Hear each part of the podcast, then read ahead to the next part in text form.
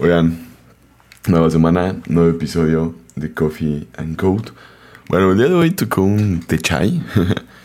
Está rico en el sentido del sabor. Lo disfruto mucho el hecho de cómo prepararlo. A lo mejor muchos de ustedes, al igual que yo, pueden sentirse identificados cuando están pues programando, ¿no? En el sentido de que les gusta comprarse un té, les gusta comprarse un café, les gusta algo en el que los hacen sentirse como especiales o en una zona donde entran a trabajar de forma fluida, en el cual entras en tu momento y en tu flow y no hay nadie quien te saque. O sea, pueden pasar dos, tres horas y tú sigues a tope programando porque estás feliz, estás disfrutándolo. El que se siente identificado con eso que dije, pues háganmelo saber aquí en los comentarios, porque quiero saber realmente cuántos más estamos así. Porque me imagino a mí, o sea, me veo y es como de que de repente el día de hoy estuve trabajando en aprender cosas del trabajo de parte de React Redux, como para hora de recargar, guardar la sesión del usuario e ignore el reload del botón, ¿no?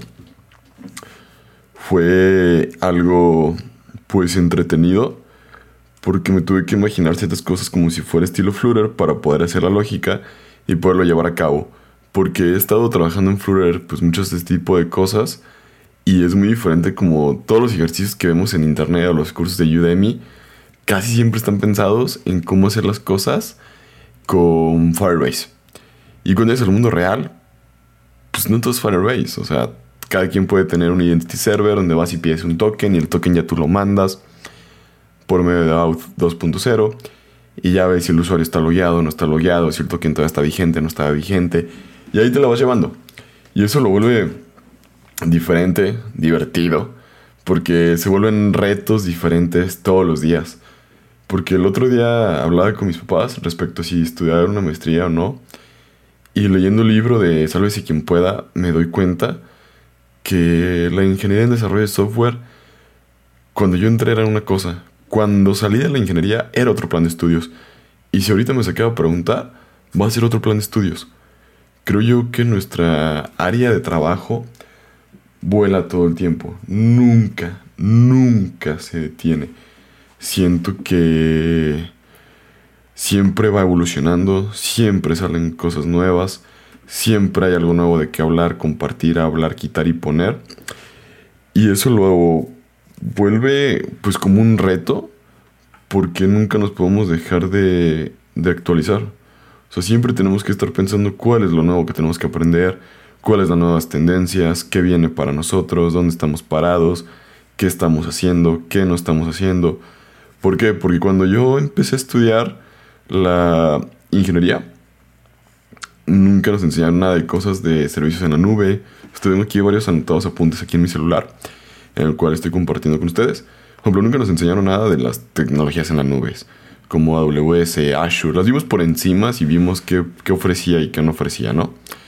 Pero pues eso de nada te sirve porque pues no los pusiste a prueba, no hiciste un deploy de un sitio, no hiciste el continuous integration y el continuous deployment, que eso te sirve para hacer como pipelines y estar publicando de forma automatizada las cosas la parte de los DevOps, por ejemplo, de cómo manejar o gestionar un proyecto, más allá de que sepas qué tienes que hacer, qué documentar el código, sino simplemente el hecho de saber cómo puedes categorizar las actividades, de que si estás trabajando como con ciertas metodologías, sabes que existen PBIs los cuales los tienes que ir levantando para el que es el PBI vendría siendo un Product Backlog Item, item en el cual ese está almacenado en un backlog, te lo traes y ya empiezan a, a irlo trabajando.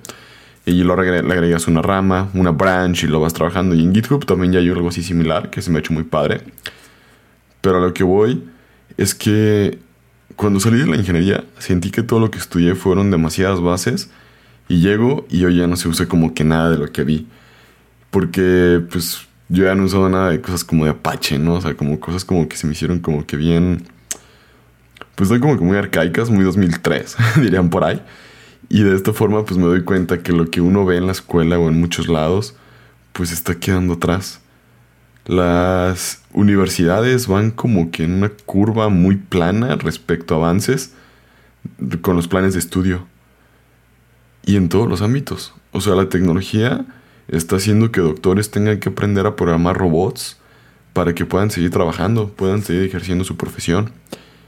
¿Y cuántas universidades están enseñándole a programar a los doctores para que ellos sepan cómo programar un robot y puedan operar a distancia? Si se ponen a pensar, pues realmente dónde estamos parados como programadores. Porque ya viene el metaverso, ya vienen los pagos con criptomonedas muy fuertes, las tecnologías fintech, como que las áreas de finanzas con la tecnología ahorita están haciendo como que una curva tan exponencial y con abogados para las leyes, para la protección de datos, o sea, como que yo no, no, sé dónde, dónde estamos parados ahorita, que hasta me pongo a pensar qué tengo que estudiar, qué tengo que aprender. No sé si les ha pasado a ustedes esos temas. Este. Y cómo se sienten al, al respecto. Porque yo a veces me siento como que cierto síndrome del impostor, se podría decir. Por todo lo que tendría que estar aprendiendo, haciendo, quitando, poniendo. Y creo que es bueno el de vez en cuando tomar un curso, el aprender nuevas tendencias, nuevas tecnologías. Yo estaba un poquito cerrado a aprender React.js, sin embargo por cuestiones laborales no tuve que aprender de a huevo. Y la verdad me ha estado gustando, me, me he sentido cómodo, he estado aprendiendo a saber cómo buscar las cosas, a dónde documentarme, a dónde moverme, desplazarme, hacer, quitar y poner. Y eso me ha ido pues ayudando, porque también como que traes ya cierto knowledge, cierto expertise por venir de Flutter. Y eso también te, te ayuda en todos los sentidos, aunque no lo crean. Porque al final del día la lógica de las bases no cambian. Pero más bien siento que es como que tantas las nuevas tendencias, las cuales me gustaría seguir aprendiendo. Yo no sé ustedes o tú, con cuál de todo esto te sientes identificado. Porque mira, tenemos las partes fintech, que ahorita todo el mundo que están impulsando la parte de invertir en la bolsa de valores y cada quien como que trata de hacer que su aplicación sea más bonita y funcional. Y eso pues es todo un tema, o sea, dije, ¿cómo se puede hacer una aplicación fintech? Te pones a investigar y es un chingo de leyes las que tienes que ponerte a investigar, hacer, quitar y poner. Digo, eso como que, como que eso ya no es lo mío, ¿no? Nada más simplemente hecho de ver eso. Y después digo, bueno, bueno, bueno. ¿Qué más? El mundo de las apuestas está creciendo de una forma exponencial también porque es mucha forma de atraer gente con dinero y que pueden hacer fácil.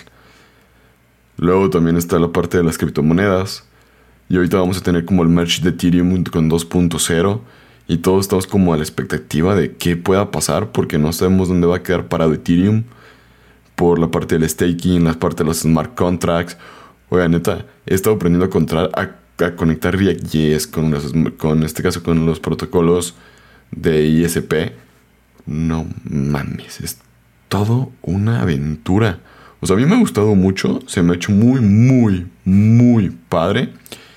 Y es donde digo, mmm, realmente, ¿qué debería de aprender? ¿Qué debería de hacer? Porque desarrollar aplicaciones móviles me encanta, me encanta hacer videos aquí con ustedes. Y siento que nunca voy a tener el tiempo para saberlo todo ni aprender todo.